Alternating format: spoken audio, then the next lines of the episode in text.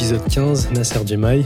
Nasser, bonjour. Bonjour. Le chemin n'a pas été trop long Non, non, non, j'ai, je suis descendu de quelques marches et puis euh, pour vous rejoindre dans la salle de l'atelier théâtral. euh, je suis très heureux de vous, de, de vous retrouver. Merci de nous recevoir. On est au théâtre des quartiers d'Ivry. Euh, pour ceux qui ne te connaîtraient pas, est-ce que tu pourrais te présenter? Ben, je suis Nasser Djemaï, je suis euh, auteur et metteur en scène et je suis le nouveau directeur du théâtre des quartiers d'Ivry depuis euh, janvier euh, 2021.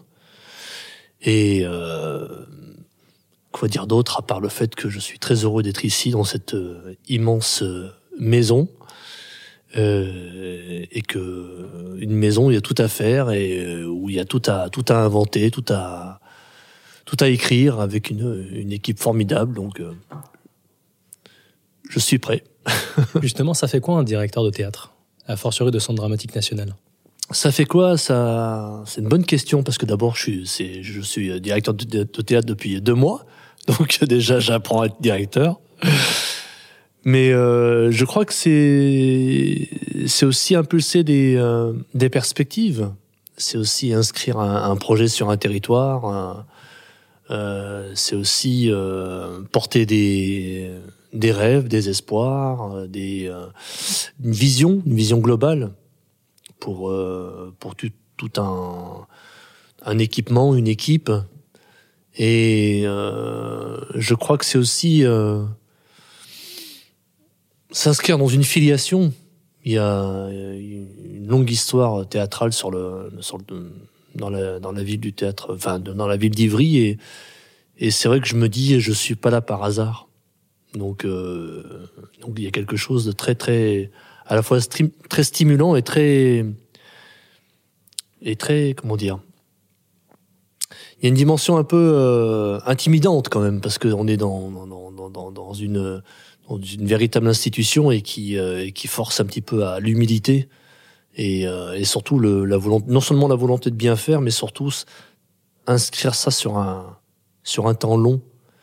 Et, et pas et au contraire de pas ne pas être dans ce que notre société euh, a tendance à à l'injonction de nos sociétés vers une sorte de, de dictature de la vitesse et qui est toujours dans, dans l'immédiateté alors que je me force aussi à penser sur des choses plus plus larges plus plus plus pérennes voilà et euh, je crois que c'est j'arrête pas j'ai toujours ce cette phrase de mon de mon frère qui un jour me disait euh, tu sais Nasser c'est toujours la tortue qui gagne et euh, et je trouve ça assez juste dans, dans le sens où euh, faut vraiment prendre son temps pour bien faire les choses et euh, c'est ce que je, je compte faire. C'est un sacré baptême euh, du feu, du coup, avec le, le Covid. C'est quoi les défis, là, actuellement? Puisque, naturellement, vous pouvez pas ouvrir encore. Il y a peut-être une perspective qui, qui s'entreaperçoit sur, sur une réouverture des lieux culturels. Euh, comment vous vivez ça? Oui, c'est un baptême du feu à plusieurs titres parce que c'est d'abord effectivement une prise de poste euh, en pleine pandémie, donc euh, prendre la tête d'un théâtre en- à l'arrêt, donc c'est assez vertigineux, c'est vrai parce que c'est découvrir tout un équipement qui qu'on ne voit pas tourner normalement. Alors Dieu merci, je, je, je, je- sais d'habitude comment comment fonctionne euh, un théâtre euh, en ordre de marche, mais je, je, le découvre en, en tant que directeur euh, en, à l'arrêt. Euh, et après, je me suis dit, ben peut-être qu'il faut peut-être inverser le la vision et se dire, bah peut-être que c'est peut-être un avantage. C'est peut-être un avantage aussi pour moi, mon équipe, de, de se dire, bah on va se rencontrer autrement. On va prendre le, le, le, le, j'allais dire la situation dans un dans un sens euh, différent et se dire bah c'est peut-être un temps euh, dont il faut se servir, qu'il faut tourner ça en avantage et euh, pour à la fois euh, déployer le projet dans toute sa dans toutes ses formes et, et, et puis euh, imaginer une temporalité qui serait pas une, la temporalité entre guillemets normale où des, des spectacles se joueraient tous les soirs euh, et, et du coup peut-être mieux préparer euh, une rentrée prochaine qu'on espère euh, en, en septembre prochain avec en croisant les doigts. Je, vais te poser une question de, profane. Moi, je suis pas un, grand consommateur de spectacles vivants. Je préfère le lire. Du coup, moi, de, mon point de vue, je me demandais est-ce que ça aurait un sens, pas forcément euh, pour votre théâtre à Ivry, mais de manière générale pour le théâtre, de, diffuser typiquement, par exemple, je sais pas, actuellement, lorsqu'un équipement est fermé, de diffuser des spectacles en ligne ou autre. Est-ce que ça aurait du sens ou est-ce que ça enlève vraiment l'expérience théâtre? Alors, c'est une, une, question forcément qui euh, qui agite, euh, j'allais dire notre notre notre le monde du, euh, secteur culturel actuellement, mais je dirais que l'essence même du spectacle vivant, c'est vraiment des vivants qui s'adressent à d'autres vivants. Et alors même si aujourd'hui on peut pas faire autrement et que le, le, le, les spectacles en streaming peuvent être une euh, solution. Les vivants actuellement, ils, sont en réunion sur Zoom. ils sont en réunion sur Zoom, c'est vrai, c'est vrai. Mais euh, c'est une manière de, d'exister, c'est vrai. Euh, mais ça ne remplacera jamais l'expérience du direct. Alors effectivement, on, y pense, hein, on, se dit que c'est, c'est, peut-être une, une façon d'exister, mais il y a quelque chose qui arrive rapidement à bout de souffle parce que là d'un seul coup, je veux dire si on s'inscrit sur la longueur et dans le dans la j'allais dire dans la euh, dans l'espace-temps qui qui euh, qui se prolongerait quelque part on se retrouve en concurrence avec euh, j'allais dire des, des plateformes qui dont eux c'est leur métier je pense à à des plateformes comme Netflix, comme comme d'autres il n'y a pas de théâtre sur Netflix encore, c'est peut-être un... Oui, mais je dirais, on, on se bat pas avec les mêmes armes. Ils sont forcément plus forts que nous parce que on, on est dans un domaine qui est, qui est le leur pour le coup. Et, et je dirais que le, le spectacle vivant, on malheureusement, il est, il est frappé de plein fouet aujourd'hui par son inactivité, enfin, j'allais dire, sans l'impossibilité de, d'ouvrir ses portes. Et je crois qu'il nous ramène aussi à notre propre fragilité. Donc, il faut aussi peut-être, peut-être l'accepter d'accepter le fait que ben au jour, au jour d'aujourd'hui ben on est dans, dans une situation où on ne peut pas ouvrir les portes de notre de nos théâtres c'est vraiment c'est euh, c'est un crève-cœur euh, on peut trouver des solutions j'allais dire euh, euh, des solutions intermédiaires des solutions pour pallier à ce manque mais ce ne seront que des quelque part des des demi comment dire des des demi solutions je veux dire mais ce sera pas ça ne remplacera jamais l'essence même euh, qui est euh, bah, la raison d'être du spectacle vivant, c'est-à-dire le direct. Est-ce que tu peux nous dire comment s'appelaient tes parents, quel est leur parcours et euh, plus généralement tes origines? Oui, mon père s'appelle euh, Djemai Girayeb et ma mère s'appelle Gozala Girayeb. Mes deux parents sont cousins germains, comme il se passe souvent dans, au bled. on, se, marie entre cousins. Euh, D'ailleurs, mon, nom de famille, c'est Nasser Girayeb. J'ai pris de, par, euh, par choix le, prénom de mon père, donc ça fait Nasser Djemai. Euh, ils viennent tous les deux du sud-est euh, de l'Algérie, au sud de Constantine. Ils viennent de Tébessa.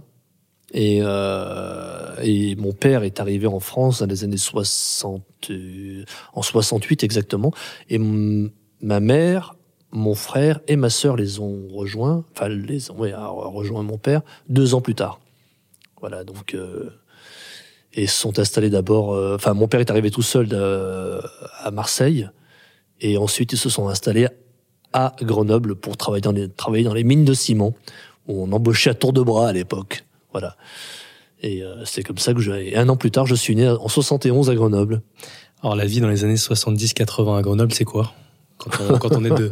de euh, J'ai l'impression qu'on parle de la préhistoire. De, de, parents immigrés. Ah, bah, tu, as parlé de la vitesse tout à l'heure. Les ah le début des années 2000, c'est limite une éternité maintenant. Ah, les années 70, enfin, d'abord, j'étais tout petit. Hein. J'ai l'impression que c'était quand même les, années où tout était possible. C'était alors moi j'ai une particularité dans ma dans mon dans ma trajectoire, c'est que moi j'ai jamais connu les cités. J'ai jamais connu euh, les grands les grands ensembles euh, urbains parce qu'il se trouve que le, premier boulot de mon père, c'était dans les montagnes de Grenoble. Donc on s'est retrouvé, euh, ma famille s'est retrouvée à 600 mètres d'altitude. Donc entouré de, de, de vaches, de, de, chèvres, de, de, de, de comment les, les, bottes de foin, enfin de, et puis j'allais chercher le lait chez Madame Ray où, j'avais peur de ces vaches qui, qui étaient des, des, des bêtes immenses. Euh, et je la voyais traire devant moi avec une odeur impossible de fumier euh, et de et, et, ce chien là qui me fait qui me faisait toujours peur euh, quand j'arrivais chez elle et des coques et des poules de partout et euh, et pour moi les années 70 c'est ça c'est vraiment le c'est la liberté totale c'est qu'il y avait aucune limite j'ai je suis un enfant qui a grandi avec aucune limite à part évidemment la limite du padré et de la madré, et puis les limites de l'école, mais à part ça, j'ai un sentiment de liberté absolument absolue, absolument absolue, euh, pour dire. Mais c'est vrai que c'est euh, un sentiment de ouais de, de infini. Est-ce que c'est les choses étaient étaient où tout, où tout était possible? Tu, tu parles de liberté. Est-ce que c'est le, c'est le cocon familial qui t'amène un petit peu au, à la culture, au théâtre? Ou est-ce que tu le trouves ailleurs, notamment à l'école? Non, je le trouve plutôt ailleurs, à l'école. Je le trouve. Euh, d'ailleurs, l'un va pas sans l'autre. C'est que mon parcours de, de, de, ma famille, justement, euh, dans, dans, dans, dans les hauteurs de, de, de, Grenoble, a fait que ben, je me suis retrouvé avec des, des amis euh, de, vraiment de toute classe sociale euh, à la campagne. Et donc j'étais à la fois avec euh, des, des gens de, de, de, de, la bourgeoisie euh, catholique, euh, aussi, mais aussi avec des, des j'allais dire des de, de, tout corps de métier justement. Et l'école était constituée comme ça. Et c'est ce que je retrouvais ensuite au collège. Donc j'ai très très vite, enfin j'avais pas j'ai jamais eu ce sentiment d'appartenir à une zone en fait, à part la zone de la campagne. Et d'ailleurs, quand on se retrouvait la zone de la campagne, d'ailleurs, on se prenait des claques quand on, allait à la ville parce que les gens de la ville étaient beaucoup plus armés que nous, ne serait-ce qu'au sport. Ils parce qu'ils ils pratiquaient le foot, le hand, le basket, et on se prenait des, des, on était toujours les derniers. Voilà. Donc c'était, euh, et donc je, je, nourrissais une sorte de, de, ouais, de complexe vis-à-vis des, de, de, de, des gens de mon âge euh, de la ville parce qu'ils étaient toujours en avance. Euh, ils étaient toujours, ils avaient, ils avaient, toujours un coup d'avance sur nous. Donc, euh, et d'ailleurs, c'est comme ça que je trouvais, j'ai rencontré le théâtre avec mes copains de la ville. Justement. Parle-nous de ta découverte du théâtre. Bah, il se trouve ça, que ça arrive par une œuvre spécifique ou de manière un peu plus. Euh... Non, ça arrive par euh, par l'ennui, l'ennui de la campagne, qui fait que effectivement, euh, quand je me retrouvais euh, dans ma campagne le week-end où on s'ennuyait à mourir, ouais, alors raconte, contrepartie, on, on passait notre temps à bricoler des mobilettes, à fabriquer, à se, à se faire des, des, cabanes dans les bois, mais les gens de la ville, euh, ils avaient, ils, pratiquaient des, euh, ils pratiquaient les, arts aussi, donc la musique, la danse, euh, et, donc ils nous racontaient ça le, week-end, et, notamment dans le milieu de la, de la, de, la bourgeoisie catholique. Et pourquoi j'insiste sur catholique? Parce que c'était euh, ces jeunes qui, euh, qui fréquentaient ce qu'on appelait à l'époque, et ça s'appelle toujours l'aumônerie. Donc c'était euh, un milieu donc religieux qui était orchestré par des par des parents d'élèves, hein, mais autour d'une dimension religieuse, notamment la, la place de la de la religion catholique. Et euh, il nous racontait tout ce qu'il faisait le tout ce qu'il faisait le, le week-end quoi. Et donc euh, quand on j'arrivais le lundi matin, je dis ouais, nous à l'aumônerie on a fait on a fait ci, on a fait ça et je me suis dit c'est pas possible nous nous on se fait chier quoi à la campagne et je, je dis à mon, à mon pote je fais je peux pas je pourrais venir. Il me dit bah bien sûr.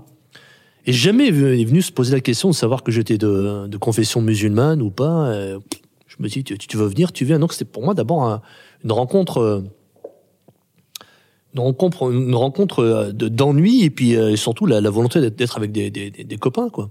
Et c'est comme ça que de fil en aiguille, je me suis retrouvé à jouer des, à faire des stages de théâtre, à jouer de la musique et je me suis dit c'est super ici, on peut tout faire en plus. Euh, il y a juste à avoir envie quoi.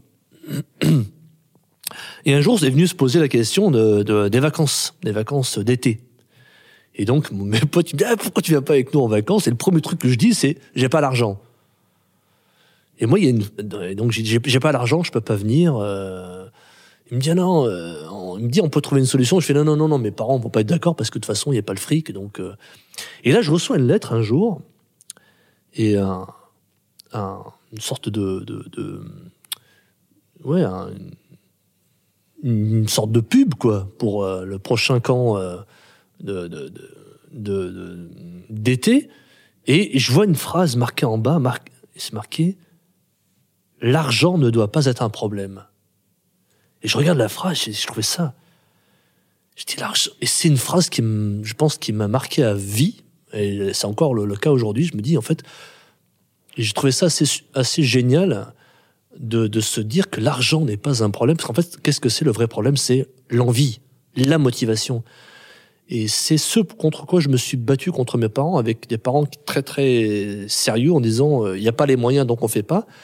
Et moi, à côté, dire, ben non, en fait, c'est pas, il n'y a pas les moyens, c'est d'abord, on a envie. et après, on, fait, enfin, on a envie ou on n'a pas envie. Une fois qu'on a envie, on trouve les moyens. Et, c'est ce changement de paradigme qui a bouleversé ma vie, je pense que je me suis rendu compte que juste en ayant envie, bah, après, on va trouver les moyens. On va trouver les moyens pour y arriver. Et c'est comme ça que j'ai sauté, euh, j'ai franchi le pas. Et puis effectivement, on a trouvé les moyens.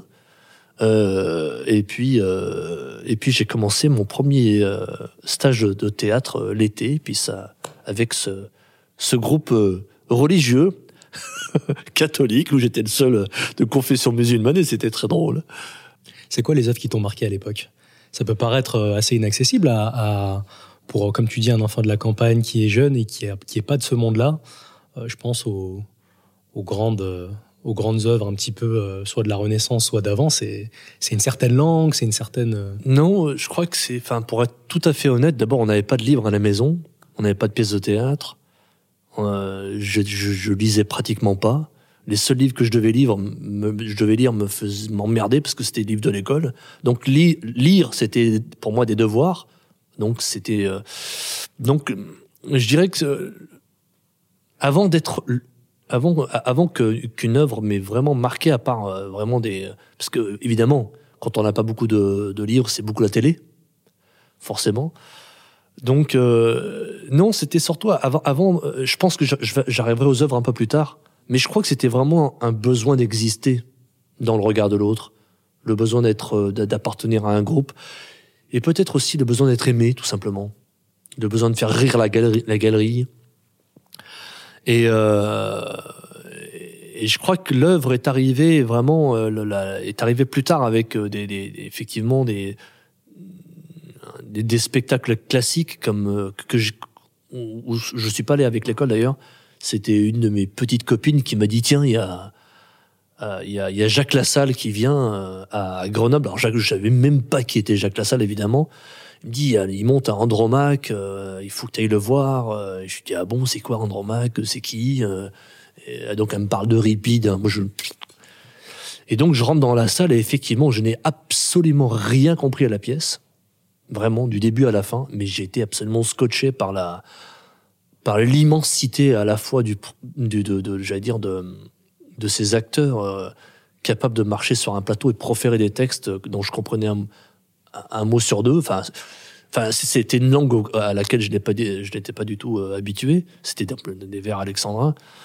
Et euh, et je suis sorti de là et j'étais, euh, je me suis dit, mais si un jour j'arrive à faire ça, enfin si j'arrive à, monter un jour sur un, sur un plateau comme ça ou même mettre ça en scène, je, je serais l'homme le plus heureux du monde. Et, je crois que c'était un peu comme ça. Enfin, je dirais pas que c'est la, seule œuvre, mais c'est des œuvres de ce type qui m'ont qui m'ont marqué. Mais j'insiste beaucoup sur l'aventure, d'abord l'aventure humaine.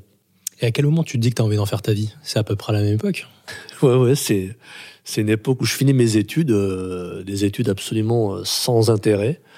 Quelles sont-elles? Euh, Vraiment sans intérêt. J'ai fait un, un, brevet de technicien supérieur dans, les, dans, dans l'industrie papetière. Donc j'ai appris à fabriquer du papier.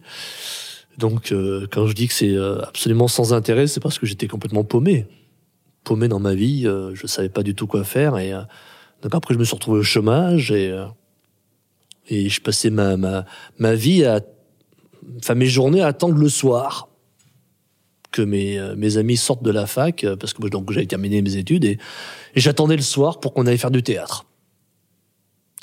Et un jour, je me disais, donc j'attendais tout le soir, c'est comme si j'étais en, en, veille, mon sommeil, toute la journée, puis pouf, je me réveillais pour aller euh, rejoindre mes amis au théâtre, pour aller faire cet atelier qu'on avait ensemble avec un, avec un professeur. Et je me suis dit, ah, c'est drôle, je me suis dit, tiens, c'est. Et je sortais du théâtre et je me disais, euh, qu'est-ce que je suis heureux. Euh. Qu'est-ce que je suis heureux quand je sors de, de cet atelier. Puis je me suis dit, mais... Et pourquoi tu serais pas heureux tous les jours? Pour, Pourquoi tu devrais attendre la fin de la journée pour être heureux? Pourquoi tu devrais attendre... Euh, et pourquoi tu serais pas heureux en te levant le matin et te dire, parce que tu ferais ce que tu aimes. Et c'est une sorte d'expérience de pensée comme ça que j'ai j'ai émise. Et puis euh, j'avais bon je devais avoir 22 23 ans. Je me suis dit mais si ça c'est possible. C'est possible d'être heureux tous les jours à condition de faire ce qu'on aime. C'est comme l'histoire de c'est pas possible parce qu'il n'y a pas l'argent mais non faut d'abord avoir envie puis après on trouvera les moyens. C'est des expériences de pensée régulières comme ça que je me suis euh, imposé à moi-même et puis je me suis et puis j'ai suivi cette cette façon de penser puis euh, après j'ai décidé d'en faire mon métier ah, il y a un fil conducteur avec les invités qu'on a reçus et qui ont, qui ont produit de l'écrit. Tu, fais partie de ceux qui ont produit de l'écrit, qui ont produit des œuvres. À quel moment tu te dis, je peux passer d'un rôle de d'acteur ou de même de metteur en scène assez euh, allez, euh, comme ça rapidos quand on est jeune, à j'ai envie d'écrire des œuvres qui vont être publiées. Et est-ce que c'est est-ce que tu trouves le rapport à l'écriture euh, naturel? Est-ce que c'est un besoin chez toi? Ou est-ce que c'est finalement c'est une difficulté euh, de par l'éducation ou de par le milieu?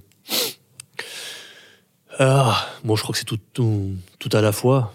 D'abord, écrire, c'est jamais simple. C'est toujours repartir d'une page blanche, même si on se perfectionne au fur et à mesure euh, des années, parce que on, ne naît pas auteur, on, devient auteur.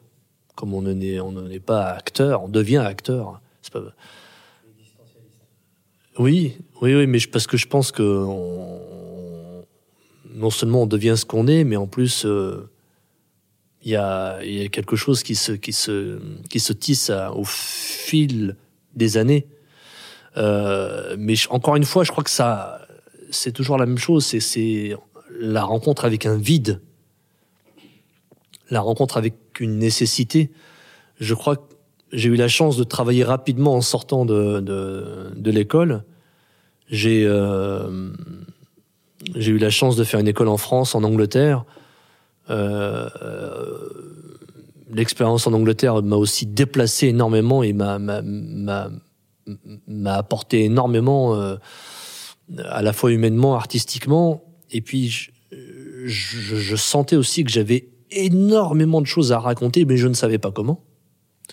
Je savais aussi que j'avais des choses à apporter, euh, non seulement autour de moi, mais euh, dans mon entourage et, pour la société. Et ça peut paraître, euh, ça peut paraître un peu prétentieux, se dire je peux apporter quelque chose. Mais c'est vrai parce que j'avais le sentiment de percevoir des choses que les autres ne percevaient pas. Alors autour de moi, je dis. Hein. Je me suis dit non, il faut que j'apporte un angle supplémentaire un angle de vue supplémentaire, et ça, je peux le faire qu'en prenant la plume, qu'en prenant la parole. Euh, et, euh, et je crois que euh, tous les rôles que j'ai pu jouer chez différents metteurs en scène, à chaque fois, je, je, je, je, me retrouvais avec une frustration, avec une, en me disant, c'est pas ce que j'ai envie de raconter, c'est pas ce que j'ai envie j'ai besoin de raconter quelque chose qui qui puisse euh, contribuer à un tout. C'est comme si en fait j'avançais avec des angles morts, avec des pages blanches qui avaient besoin d'être racontées. Et je pense que c'était aussi lié à l'histoire de mes parents, qui n'a pas été assez racontée, ou mal, ou et, et d'un seul coup, donc c'était c'était une nécessité pour moi de, de bah, de passer à l'écriture, tout simplement. On va passer au, fil rouge de ton œuvre. De... Que moi, je, œuvre, que, Ah, J'en suis à six pièces. Hein, donc... C'est le terme générique. Ouais. Mais y a, y a le, le, fil rouge que, que j'en retire, moi en tout cas, c'est l'identité. Oui. Euh, et dans son sens moderne, mais également dans son sens général, et que, que chacun intrinsèquement a sa propre identité. On sent quand même dans ton œuvre la recherche peut-être de qui sommes-nous et qui mmh. suis-je. Oui. Et ces, ces, différents personnages, ça, ça, ça, peut partir de Une étoile pour Noël, même jusqu'à Héritier, ils ont tous le point commun de se, se chercher. Est-ce que tu peux nous parler pour c'est quoi qui te c'est quoi cette étincelle de l'identité? Et je parle notamment de peut-être celle qui m'a le plus marqué, c'est une étoile pour Noël. J'ai l'impression que c'est assez autobiographique. Oui, oui, c'est une très bonne remarque. Une étoile pour Noël, c'est mon petit solo euh, qui m'a transformé. D'ailleurs, c'est le solo qui m'a fait passer de Nasser Guiraïeb à Nasser Djemaï, d'ailleurs. Euh, disons que dans, une étoile pour Noël, c'était une histoire que j'avais racontée à des, amis un, soir, parce que c'est une histoire euh, vraie. D'ailleurs, dans ce milieu de bourgeoisie catholique, chez un, chez, chez un ami où j'avais rencontré sa grand-mère, parce que donc cet ami-là avait eu un accident dans la cour de l'école et je, je, lui avais apporté les devoirs à la maison parce que c'était un gars avec qui je m'entendais bien.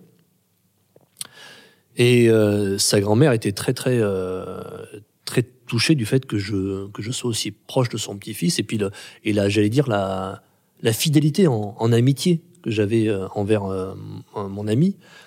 Et un jour elle m'a dit euh, Nasser, ton, ton, prénom, il, faut qu'on trouve une solution, quoi. C'est pas possible. Enfin, euh, tu peux pas t'appeler comme ça. Donc, elle m'a proposé de m'appeler Noël. Et, euh, moi, j'ai trouvé, et moi, j'aimais tellement cette grand-mère que j'ai dit oui. Enfin, tu peux m'appeler même euh, Suzanne si tu veux. Non, je rigole, mais mais euh, et puis, euh, dans ce petit microcosme, on m'appelait Noël et, euh, et, je crois que ça me plaisait en fait de jouer un autre personnage. En fait, de, de, de je crois que ce besoin aussi de de de, de ouais, de peut-être d'échapper à, à la réalité. Et puis Noël, quelque part, c'était c'était une fiction peut-être euh, qui qui m'allait bien. On sent pas de reproche dans l'œuvre pour cette grand-mère? Non, non, il n'y a pas de reproche parce que d'abord elle m'aimait beaucoup, vraiment, euh, et moi aussi. Et je pense que c'était, c'était pour mon bien. Euh, et elle me disait qu'avec un prénom pareil, ça allait pas m'aider dans la vie. Et euh, de son point de vue, je voyais ce qu'elle voulait dire. Même si, même si j'avais 11 ans, c'est terrible et ça fait tellement mal de sentir ça euh, que que ma seule manière de, réagir, c'était de, de, me dire, bah, elle, a sans doute raison. Et mais par contre, c'est quelque chose que je ne pouvais pas m'avouer à moi-même en fait. Donc euh, c'est pour ça que dans ce petit microcosme, on m'appelait moi. Et puis quelques temps plus tard, elle a voulu me faire des mèches blondes et euh, j'avais accepté. Et parce que c'est pareil, c'est parce que je voulais peut-être ressembler à son petit-fils, je sais pas. Hein. Et puis a toujours cette volonté d'être aimé aussi.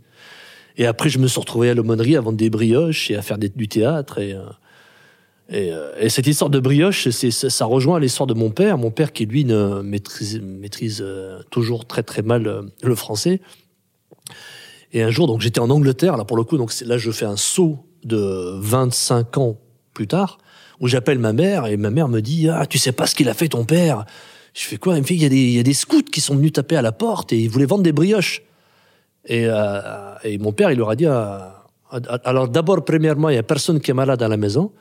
Et deuxièmement, c'est pas bien de dire que la brioche, ça guérit le cancer. Et voir.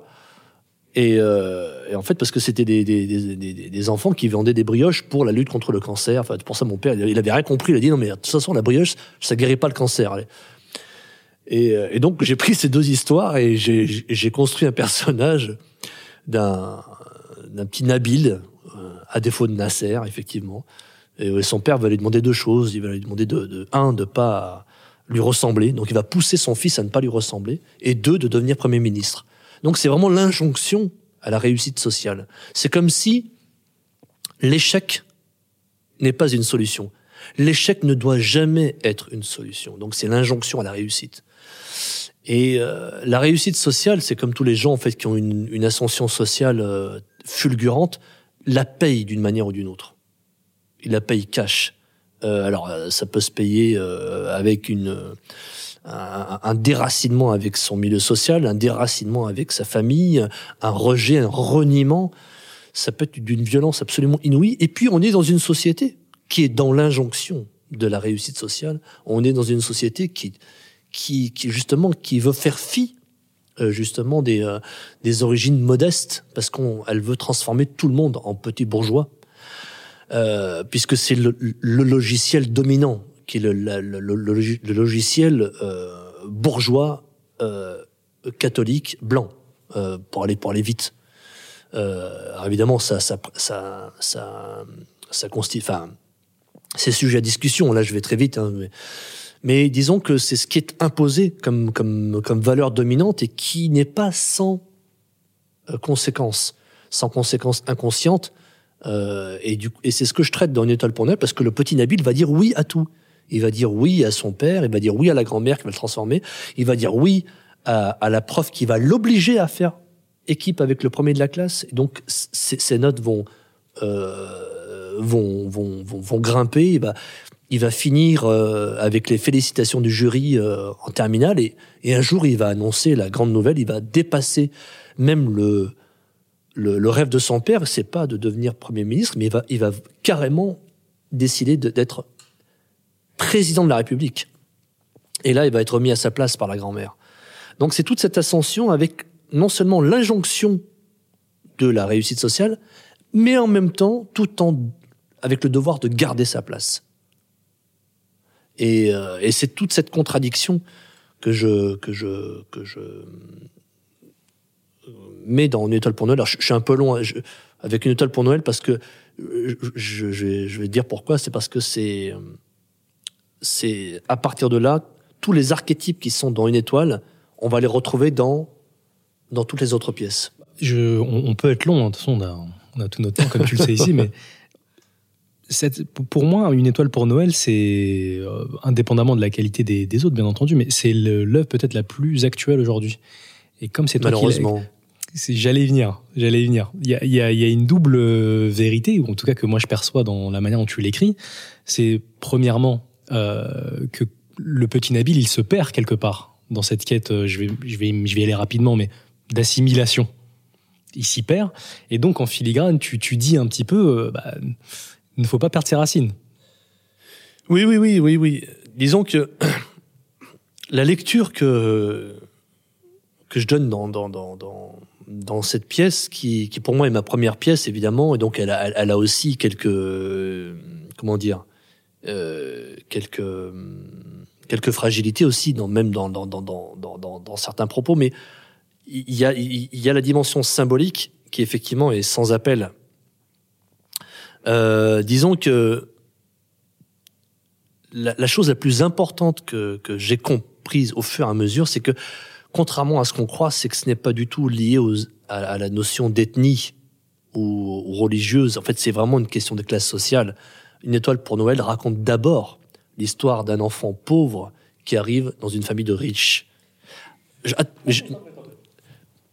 Et ensuite vient la couche supérieure, qui le vernis supérieur, euh, qui vient dessus, qui est le fait que Nabil est en plus de cela d'origine étrangère et musulmane. Mais disons que le socle commun que je raconte dans une, étoile pour Noël, et c'est la raison pour laquelle ça en fait une pièce universelle, c'est vraiment une question, c'est vraiment, j'allais dire, une histoire qu'on peut retrouver chez les enfants d'agriculteurs, chez les enfants euh, paysans, euh, paysans, agriculteurs, euh, ouvriers d'usines, etc., etc. Tous, ceux qui ont, euh, tous ceux qui ont, qui ont eu cette injonction à dépasser leur classe sociale et se retrouver étrangers à leur propre famille. Simplement, effectivement, euh, Nabil, il a en, plus de cela une, carte supplémentaire qui est effectivement qu'il est en plus de ça étranger et de religion euh, musulmane. Donc, il cumule les deux. Mais il n'y en a pas un qui vient remplacer l'autre. Et c'est là, où, là où je suis très vigilant pour ne pas me tromper dans la, dans la, dans la lecture de cette pièce. C'est pas, disons que le fait d'être d'origine musulmane et étranger n'explique pas tout, euh, pour moi. euh, parce que je connais des gens d'origine musulmane et étrangers et qui s'en sortent très très très très bien parce que c'est des c'est des enfants d'ambassadeurs, c'est des enfants d'ingénieurs et qui passent euh, voilà. Alors évidemment, ils rencontrent des difficultés, mais c'est pas les mêmes difficultés qu'un enfant d'ouvrier. Et ça, c'est quelque chose à laquelle je tiens. C'est euh, loin de moi le, le c'est ton œuvre. Ceci étant, moi, en tant que lecteur qui s'approprie un petit peu le récit, l'analyse que j'en fais, elle est légèrement différente de la tienne parce que bah il y a pas les mêmes parcours, les mêmes choses. Et si, si j'étais un peu, euh, je dirais que c'est une analyse un peu marxiste de la des choses. Les classes, bien entendu, on peut pas les gommer. Mais à une époque où il y a de moins en moins la conscience de classe, je trouve que cette perception, elle devient de plus en plus, euh, bah, non pas superflue, mais elle, elle, existe de moins en moins. Et le, le petit Nabil, qui était avant toi-même, euh, si, ça avait été un, petit Jean-Jacques, la question du prénom ne se serait pas posée, précisément. Et le, prénom, il ne, le tire pas de sa classe, mais de ses origines.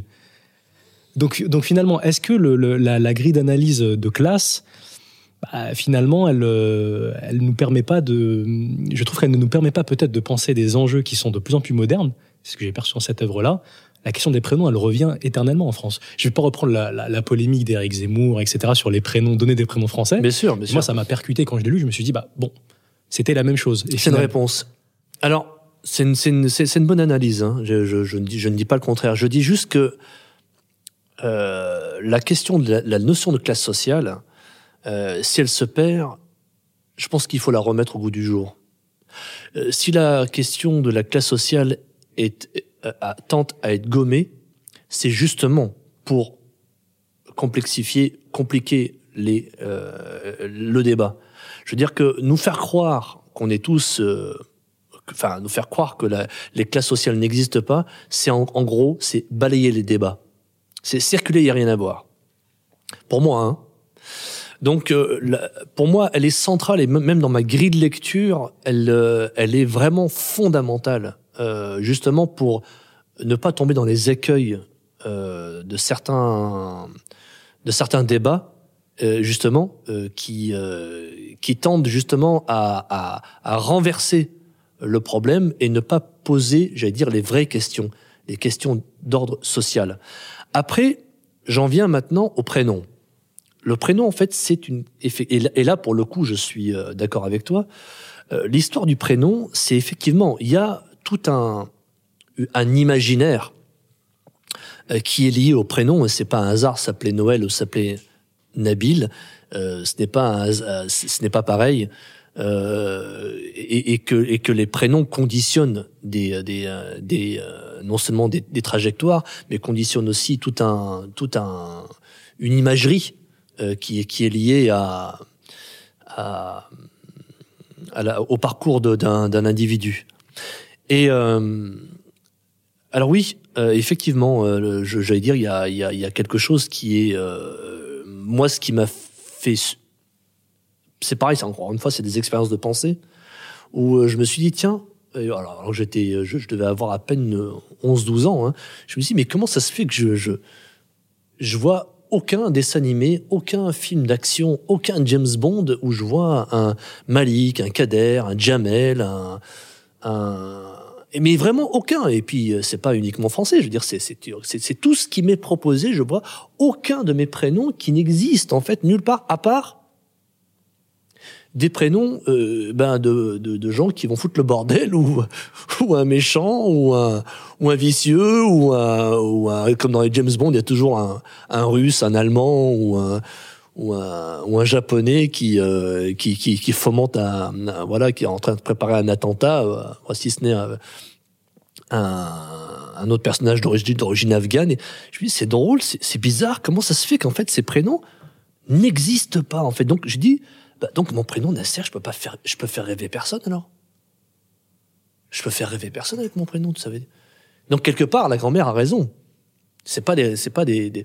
donc pour essayer de, de revenir à, à, à, ton propos, effectivement, il y a un cliché lié au prénom, il y a un cliché lié à l'imagerie. Ça, c'est un, c'est un, ça, c'est quelque chose. Et là, c'est là pour le coup, c'est le poids de l'histoire qui est lié à ça. Et ça, c'est tout un travail de déconstruction qui est long, euh, qui est difficile, qui est pas, qui est pas anodin. Euh, et je pense qu'il y a même des séminaires entiers, il y a même des colloques mondiaux qui sont faits sur le sur le thème des prénoms. Euh, donc c'est pas une c'est pas c'est pas une question euh, anodine, mais effectivement, euh, je, si mon habile s'appelait Jean-Jacques, il n'aurait pas rencontré les mêmes problèmes, mais euh, il aurait il aurait rencontré quand même d'autres problèmes, mais ce n'est pas les mêmes. Bien sûr, mais après, pour, pour, euh, pour préciser, loin de moi l'idée de dire que les classes n'existent pas ou n'existent plus. Moi, le, le, ce que, le, le, le fil que je tire de, de cette œuvre-là, c'est que finalement, on peut faire ce qu'on veut, même si les classes existent et les classes sociales existent. Premièrement, la conscience de classe, elle tente à s'effacer avec Oui. la mondialisation, le, le chômage de masse, tout ce qu'on veut. Et deuxièmement, c'est ce que tu viens de dire, le- le- l'enfant que tu étais ne se reconnaissait pas dans certaines œuvres parce que précisément la question identitaire tente à supprimer, je vais pas dire c'est pas le terme, mais à, à prendre le dessus sur la question sociale. C'est c'est- Oui, c'est ça. c'est- plus ça le propos. Ça n'est pas dire que le- le- la classe n'existe pas, c'est- ce serait stupide Ouais. de le dire. Puis on, sait, on sait tous d'où on vient, mais malheureusement ou heureusement, c'est un fait social. Moi, je crois que c'est malheureusement, moi. Malheureusement, parce qu'on nous fait croire qu'on est dans, dans, dans des espèces de deux tout, euh, un pseudo tout qui nous qui tendrait à nous faire croire qu'on est tous égaux, qu'on est tous pareils, qu'on est que finalement euh, on appartient tous à une certaine euh, voilà en gros pour aller vite on est tous des consommateurs quoi pour aller vite. Euh, donc c'est un super euh, projet de société hein. donc on est tous en fait euh, voilà en fait le, le, le projet de société c'est de fabriquer des consommateurs de demain. Euh, Et donc plus des citoyens. plus oui plus de citoyens donc plus de classe sociale. Donc euh, notre temple c'est H&M c'est euh, c'est Carrefour c'est euh, c'est les grandes surfaces. Et puis euh, comme ça on est tous égaux je crois que full sentimental soif d'idéal. Euh, on voit bien que ça, ça, que, que, le, que la dimension spirituelle, la dimension, euh, la dimension, j'allais dire, du lien avec le sacré euh, est quelque chose qui est littéralement et viscéralement fondamental chez l'être humain et que si on le balaye d'un côté, ça se retrouvera de l'autre et que la notion de classe sociale, pour moi, c'est aussi une c'est, c'est simplement ne pas se tromper de combat. C'est juste ça. Euh, et puis tenter de nous faire croire qu'elle n'existe pas, c'est encore une fois euh, balayer, gommer les aspérités, gommer les différences pour nous faire croire qu'on est tous égaux et encore une fois clore le débat. Sur, cette question, j'ai une, euh, sur ces questions, j'ai une dernière question que je suis obligé de poser au, au, au directeur de théâtre. C'était les, les problèmes, toutes les problématiques de blackface au théâtre. C'est quoi ton point de vue là-dessus? Moi, je Blackface? ouais, tout le, le grimage de personnages euh, qui était perçu comme étant pouvant être raciste. Non, j'ai pas de. Enfin, je trouve que le. Oui, je vois, je vois, je, vois le cliché qui, qui, qui, est- qui est combattu et qui qui est. Après, je crois qu'il faut, je crois qu'il faut vraiment faire attention à des, à tout ce qui peut être radical, quoi. C'est toujours pareil. hein. C'est, on, on, on en vient toujours à, voilà, c'est, c'est, c'est comme le fait de plus, euh, des proches di- disaient magnifiquement qu'on peut rire de tout, euh, mais ça, mais pas avec n'importe qui. euh, je, je- je suis assez d'accord. Je crois qu'à un moment donné, il y a des limites, mais, à un moment, mais euh, aussi on est dans- une société qui de plus en plus, j'allais dire, euh, euh, procédurière et de plus en plus, j'allais dire, euh, Implacable. sur oui, choses. implacable, parce que elle, elle, euh, elle, elle laisse de moins en moins d'aspérité. euh, Je veux dire, y a- y a- tout, tout se lisse. Tout, enfin, le règne du politiquement correct est quel- est quelque chose de, pour moi, d'extrêmement inquiétant. Et, euh, et je crois que, enfin, moi, j'ai peur du- du- de l'effet, de l'effet boomerang derrière, qui peut être euh, tout aussi dévastateur.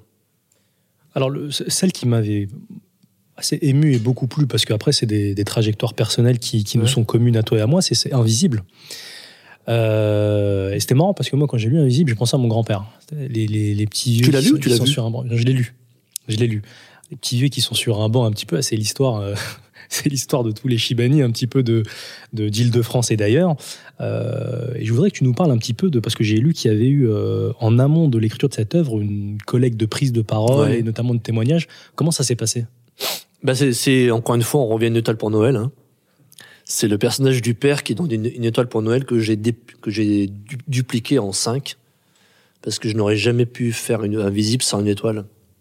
C'est à force de jouer une étoile et jouer, je jouais le rôle de, de, de mon père, un Shibani. Et euh, tout en jouant le spectacle, régulièrement, je me disais, il faut que je fasse un spectacle sur ces bonhommes que je voyais sur les bancs du haut de ma fenêtre de l'école de Saint-Étienne quand j'étais apprenti acteur. Et je, je, me disais, mais, alors que j'étais en train de répéter une pièce de théâtre, et je me disais, mais en fait, quelque part, le théâtre, il est là, il est devant moi. Il est en bas de la fenêtre, là. Ils sont là. Et je voyais ces hommes au théâtre. Eux-mêmes au théâtre. Qui étaient comme ça. Et puis j'imaginais ce qu'ils pouvaient avoir dans leur tête, à voir les gens passer. Euh, et euh, le PMU. Le PMU, effectivement. Qu'est-ce qu'il a embarrassé du fric, mon père, là, dans le PMU. Et, euh, et Invisible est venu euh, par un, aussi un, un désir de, de, de, de mémoire, d'une histoire de, de, de, jeunes hommes, d'abord, qui ont qui ont été appelés, qui ont été vraiment, euh, qu'est-ce qu'on est allé chercher là-bas pour venir travailler euh, ici, euh, et euh, qui avaient 18 ans, 17-18 ans à l'époque, et puis euh, on a oublié que ces hommes un jour pourraient vieillir.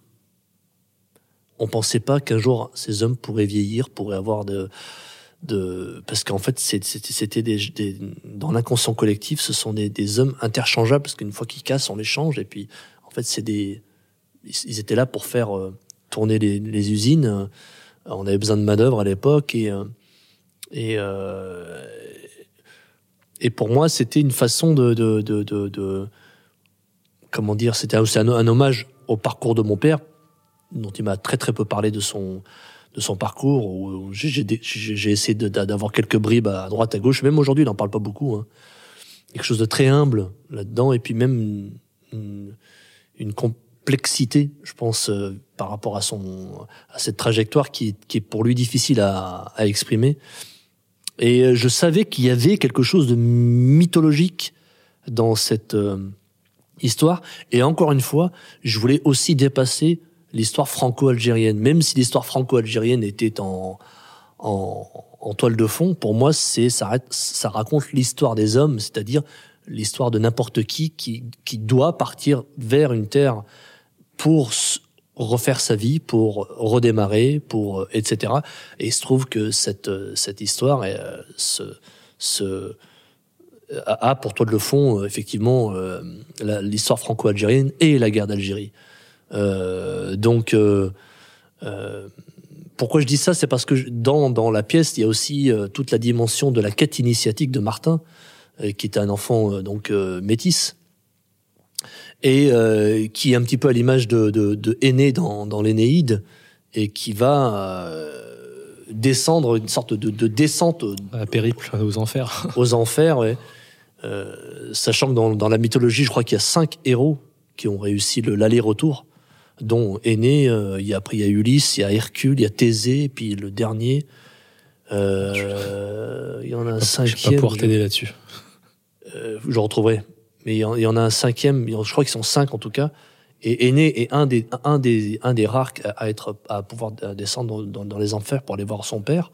Et pour moi, Martin qui rentre dans un foyer Sonacotra, pour moi, c'était une descente aux enfers.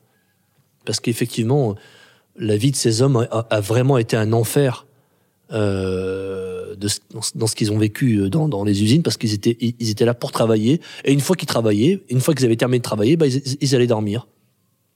Et c'était leur vie c'était ça travailler puis dormir. Donc c'était euh, un petit peu ce qu'on vit en ce moment avec le confinement mais non mais sauf que là c'est version luxe à côté Alors, pour la petite histoire les cinq sont Héraclès Psyché Thésée Orphée Psyché. et Aîné Aîné voilà voilà, voilà ouais. J'ai une question d'ordre entre guillemets personnel. Est-ce que ton père l'a vu? Il l'a vu en vidéo. Et à la fin, il m'a dit bravo Nasser. Parce qu'en fait, ça raconte, il y a beaucoup de. Parce que ça raconte, euh, c'est aussi une, une, une, pièce sur la dépendance, sur la vieillesse, sur le. Donc, euh, c'est aussi le thème de ma prochaine pièce, dont, on parlera peut-être, Les Gardiennes. Euh, mais euh, effectivement, euh, invisible, la chose à laquelle importante que je voulais dire ici, c'était que ce que la société française a vécu à l'époque dans les années 60-70 avec les Chibani, c'était déjà un laboratoire du dumping social. Déjà à l'époque, on avait fait venir des gens pour les faire travailler moins cher, donc tirer sur la masse salariale pour faire monter les bénéfices au maximum.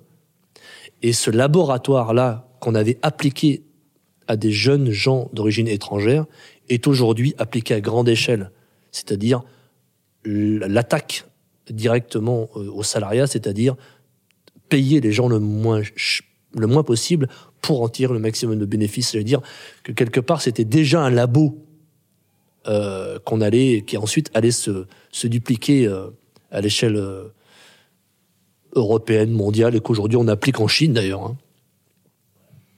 ce que tu dis, ça me fait penser à, je sais pas si tu as vu la, si tu connais la fameuse vidéo de Francis Bouygues qui parle en 1960 et des brouettes. Je crois, oui. Je crois que qui, fait l'éloge du, travailleur maghrébin euh, dur à la peine et qui euh, qui euh, rebâtit la France beaucoup plus efficacement que les autochtones entre guillemets. Bah oui, parce qu'il n'a pas le choix. Bien sûr. autre autre œuvre aussi moi qui, qui m'a beaucoup plu, mais qui est alors là pour le coup est différente et assez semblable, mais différente dans les personnages et dans l'histoire que tu racontes, c'est Héritier. Héritier, c'est un petit peu le. Alors moi, je l'ai lu comme c'est le syndic de faillite de la France moderne. c'est ça. En gros, c'est euh, bon, c'est le, terminus, c'est l'histoire. Tout le monde descend. Tout le monde descend. C'est l'histoire du déclassement en fait. Ouais, c'est ça. Est-ce que, est que, tu peux nous en parler? Parce que finalement, c'est de. Moi, je l'ai retiré comme étant ton propos pour nous dire que la France a vécu à crédit pendant trop longtemps et maintenant c'est le moment de, payer, le moment de payer. Ouais, c'est vrai, c'est vrai. Bah, ça a commencé dans les années 70. Hein. Je veux dire, le, le début de la crise, enfin, pour être plus précis, dans les années 80. Vraiment le, début en fait de la financiarisation des entreprises, le moment où justement le, pacte euh, de la gauche, justement, euh, tout sous euh, en 83 plus exactement, lorsque lorsque Mitterrand s'aligne avec Reagan et Thatcher, et là, rigueur. Voilà. Et là, c'est là, c'est l'autoroute, l'autoroute vers la ben, vers le vers le, la casse, c'est-à-dire euh, le début du, du déclassement effectivement, euh, et puis euh, la fin de, de l'État-providence qui démarre là, et le, début le début de la mondialisation d'ailleurs, euh, qui va ensuite s'accélérer avec avec Internet dans les années 2000. Mais disons que oui, héritier, c'est en fait c'est une. Quand tout à l'heure je parlais de cette position que j'avais moi en tant que Nasser devenant Noël, euh, cette euh, place que j'avais de vivre dans la fiction et de pas et d'échapper un peu à la réalité de mon quotidien, euh, effectivement, mon Jimmy, lui, s'enferme dans son dans son film et enferme tout le monde avec lui et tout le monde se ferme les yeux pour nier la réalité qui est que le toit est, sur le poids de le, sur le point de tomber sur la tête de cette famille qui euh, avance à crédit et qui repousse encore plus loin l'échéance. Et je trouvais que c'était une assez plus largement, je dirais que c'est c'est pas que la France, c'est quand même la société occidentale, mais plus plus largement, enfin plus précisément l'Europe, la vieille Europe en fait, la vieille Europe qui euh, qui voilà qui euh, avec son logiciel, j'allais dire de de ancien qui ne, qui ne fonctionne plus parce que justement face à, la mondialisation, face aux, pays émergents, comment comment comment on fait nous avec notre notre passé notre passé, euh, j'allais dire euh, européen, qui est un passé tellement tellement tellement énorme en termes de, de, puissance et de dominance, domination, j'allais dire industrielle, et là d'un seul coup, ben, les cartes sont rabattues quoi. Donc euh, on ne peut plus faire travailler les gens gratuitement comme on faisait autrefois. Ces grandes maisons bourgeoises, ben c'est sûr, elles étaient grandes, elles étaient immenses, parce que jamais la question de qui allait faire le jardin se posait, puisque de toute façon il y avait des de partout. On se posait jamais la question de savoir euh, euh, qui allait nettoyer les rideaux, les vitres, euh, qui allait faire à manger, parce que de toute façon il y a du monde, il y en avait, parce que personne, enfin les gens étaient payés, enfin tout le monde vivait vivait là quoi. Donc, euh, et eh ben, ces grandes maisons aujourd'hui, euh, bah, qu'est-ce qu'on en fait? Et je trouve que c'est un symbole euh, extrêmement puissant sur euh, bah, notre monde aujourd'hui. Il y a un peu un lien, non? Puisque tu nous disais que as, tu, tu bossais sur ta prochaine, ta prochaine pièce qui allait être sur la dépendance. la dépendance, ben ça c'est pas pareil parce que effectivement là, là, là, là pour, oui, alors c'est très juste. Euh, la dépendance est, est, aussi présente dans, dans Héritier avec euh, la mère Betty, qui euh, un peu le l'archétype du personnage de Lyubov dans La cerisée de Tchekhov. Mais euh, effectivement, il y a quelque chose qui est de l'ordre de ben, on avance encore un jour de gagner. On verra ce qui se passera demain. Et c'est un petit peu ça en fait qui se joue. Et euh, non, mais les gardiennes, c'est encore autre chose. Disons que les gardiennes, c'est vraiment, alors pour le coup, c'est euh, un peu plus proche d'invisible, parce que là, c'est, je repars sur une petite tribu, une, tribu féminine, euh, de tout un petit microcosme euh, de personnages âgés, de, de 75 à 80 ans, et qui, et qui essayent de refaire société ensemble. C'est des, des petites femmes, euh, j'allais dire, euh, qui ont travaillé dans l'industrie, anciennement textile, donc autant dire la préhistoire et qui euh, et qui ont recréé une sorte de microcosme, une sorte de résistance au temps, à la modernité, et euh, en, en, en s'inventant des, j'allais dire des, euh, des tout, tout, tout, tout un comment on appelle ça, tout un des schémas de, de, de, de survie et va débarquer la modernité qui va foutre un grand coup de pied là-dedans et c'est la fille d'une des euh, de ces de ces femmes là qui est, cette femme là est dépendante. Donc c'est sa fille qui va débarquer pour dire qu'elle a enfin trouvé une place en EHPAD pour sa mère. Et là évidemment c'est la catastrophe pour toutes ces femmes. Donc elles vont travailler à faire euh, à saboter euh, ce, ce projet d'EHPAD pour justement ne pas laisser leur ami partir vers ce que j'appelle le grand toboggan j'ai lu que tu avais dit un jour euh, Je veux que ma famille se retrouve dans mon théâtre. Est-ce que tu y es arrivé? Je crois. Je crois parce que je fais un théâtre euh, vraiment populaire, euh, avec une, immense exigence d'abord envers moi-même, mais aussi envers tous mes collaborateurs. Et, en ça, je crois, on me dit souvent que mon, mon théâtre est, ou mon écriture est en une écriture un peu anglo-saxonne.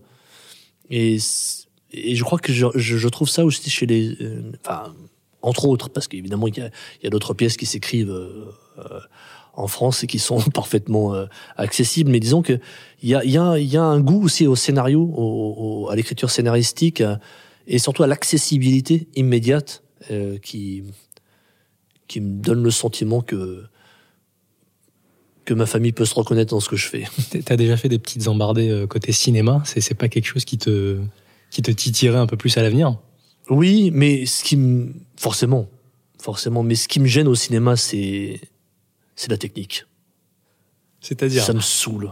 De, de, côté mise en scène Ah ouais, putain, dès que tu fais un plan, il faut, des, faut des, des, des, lumières, machin, du son, du truc, et, et ça coûte un pognon pas possible. Et... Tu peux t'en tenir au scénario sinon, si c'est Oui, oui, c'est vrai, c'est vrai, c'est vrai, c'est vrai. Mais en même temps, c'est vrai que, enfin, le Cinoche, enfin, c'est carrément génial, mais j'aimerais si je pouvais me débarrasser de la technique. Après, on aurait pas mais, mais non, il y a du monde pour te, pour t'alléger. je fais non, non, moi je veux euh, des acteurs, un texte et puis des planches et puis euh, ça me va tout à fait. Donc un homme du théâtre, quoi.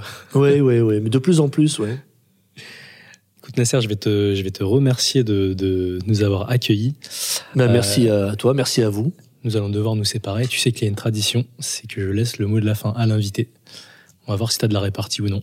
C'est à toi. Eh ben, je dirais que. Ah. Non, je pense à une phrase de, de, de, de Charles Peggy qui, qui dit qu'il y, a, y a plus dangereux qu'une âme pervertie. C'est une âme euh, habituée. Donc, euh, je milite pour qu'on ne s'habitue pas à, à, à l'intenable, à de ne pas s'habituer aux, aux horreurs, de ne pas s'habituer à, à la médiocrité, et qu'il faut euh, lutter euh, chaque jour pour, euh, bah pour embellir notre vie, pour, parce que c'est un combat de tous les jours. Merci Nasser. Merci.